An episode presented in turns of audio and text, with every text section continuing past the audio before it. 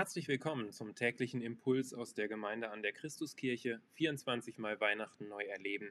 Wir machen mit.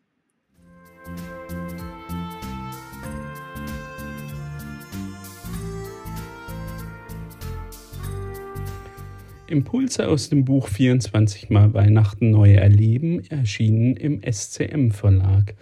Heute Tag 16, vorgetragen von Thomas Klein. Macht hoch die Tür, knocking on heaven's door. Gerade in der Weihnachtszeit, wenn alles so besinnlich und perfekt scheint, haben wir ein besonders großes Herz für jene, denen es nicht so gut geht wie uns, wir sehnen uns danach, die Welt besser zu machen, um es in Michael Jacksons Worten zu sagen, Heal the world, make it a better place. Unter dem Motto Spenden statt Geschenke ermutigen gemeinnützige Organisationen, anstelle eines materiellen Weihnachtsgeschenks an einen guten Zweck zu spenden. Ganz praktisch brauchen wir so nicht einmal nach dem passenden Geschenk zu suchen und beide, Empfänger und auch der Schenkende, bekommen dabei etwas, das wohltuende Gefühl, etwas Gutes getan zu haben. Wenn wir so also ein Stück dazu beitragen, dass die Welt ein besserer Ort wird, verschafft uns das einfach ein besseres Gewissen. Versuchen wir also mit Spenden ein paar Karma-Punkte zu sammeln, um am Ende mit einer positiven Bilanz dazustehen, hoffen wir vielleicht heimlich darauf, im Leben genug Gutes getan zu haben, um in den Himmel zu kommen, Viele Menschen haben sich bereits die Frage gestellt, was muss ich tun, um in den Himmel zu kommen? Wenn Sie also sich die Tür zum Himmel vorstellen, dann denken Sie sicher an ein mächtiges Portal, das nur mit viel Mühe aufgetan werden kann, und das ganz bestimmt auch nicht für jeden. Vor diesem Portal sitzt Petrus und mustert alle Menschen ganz genau, die da um Einlass bitten. Für jeden von ihnen hat er eine Akte vorliegen. Und die alles entscheidende Frage ist dann, was steht in dieser Akte? Was haben sie geleistet? Hat es Gott gefallen, wie sie ihr Leben gelebt haben? Das Bewertungssystem unserer guten Taten fühlt sich ein wenig so an, als stünden wir auf einer Leiter. Jede gute Tat, jeder Versuch, als guter Mensch mit reinem Gewissen zu leben und Gott zu gefallen, bringt uns ein paar Leiterstufen weiter nach oben, das Ziel möglichst weit aufzusteigen.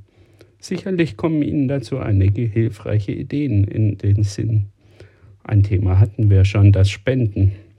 Zu Weihnachten geht das besonders gut, am besten an ganz besonders bedürftige Menschen. Das gibt sicher eine Stufe auf der Leiter. Geld an das Kinderhilfswerk überwiesen. Praktische Hilfsbereitschaft macht sich auch gut auf der Liste. Dem Nachbarn beim Umzug geholfen, das bringt sie sicher weiter. Und ganz oben mit dabei die zehn Gebote. Heute mal nicht gelogen, schnell noch ein paar Stufen nach oben.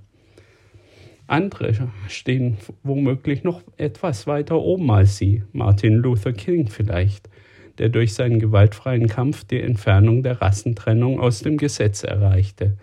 Noch weiter oben steht dann vermutlich Mutter Teresa, die ein demütiges Leben in Hingabe geführt hat. Doch auch nach Mutter Teresa geht es noch weiter nach oben. Egal wie weit Sie nach oben sehen, keiner hat es je geschafft, das Ende der Leiter zu erreichen. Diese Leiter der guten Taten hat einfach kein Ende. Zwar ist es durchaus gut, dass es auf der Mensch Welt Menschen gibt, die nicht nur an sich denken und gerne ihren Wohlstand mit anderen teilen. Doch auch mit noch so vielen guten, selbstlosen Taten ist noch niemand am oberen Ende der Leiter angekommen. Wie im Song Knocking on Heaven's Door von Bob Dylan versuchen auch wir im Himmel Einlass zu bekommen. Während in uns diese letzte Frage brennt, hat es am Ende noch gereicht, pochen wir verzweifelt an der Himmelspforte. Knock, knock, knocking on Heaven's Door. Aus eigener Kraft versuchen wir gerecht zu werden, um zu Gott zu kommen, nur um eines Tages festzustellen, dass neben Gottes Wesen und seiner Macht niemand bestehen kann. Gott ist perfekt, wir leider nicht, denn alle Menschen haben gesündigt und das Leben in der Herrlichkeit Gottes verloren. Aus Römer 3, Vers 23 vergleiche auch Psalm 130, Vers 3. Wie geht Jesus damit um? Hierzu lesen wir über Zachäus im Lukasevangelium. Als Zachäus hörte, dass Jesus in die Stadt kommen sollte, wollte er zu ihm gehen. Allerdings war sich Zachäus seiner Sünden bewusst. Er wusste genau, dass er nicht viele gute Taten vorzuweisen hatte und sein selbstsüchtiges Handeln nur schwer auszugleichen wäre. Jesus aber sprach ihn gezielt an, ihn, den Sünder und Zöllner, und nicht nur das, er drehte die Verhältnisse um.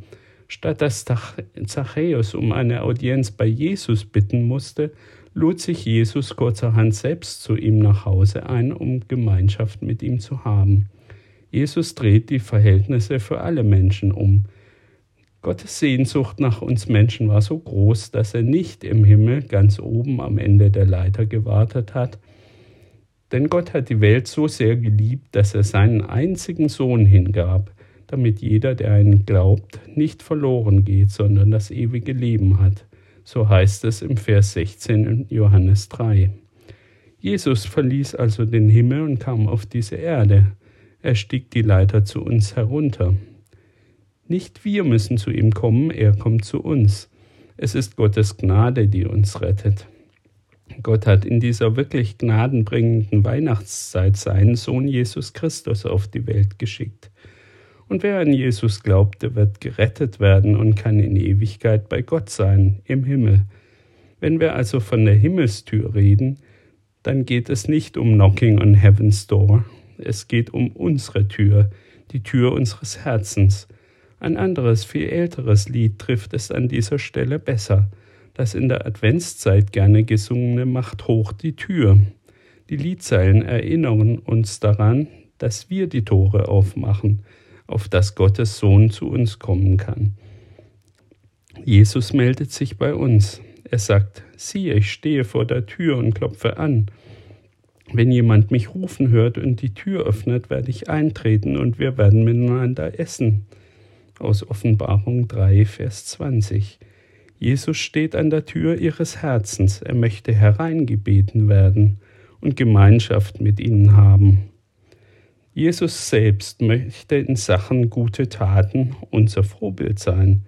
Im Neuen Testament schreibt Paulus über ihn, Jesus verzichtet auf alles. Er nahm die niedrige Stellung eines Dieners an und wurde als Mensch geboren und als solcher erkannt.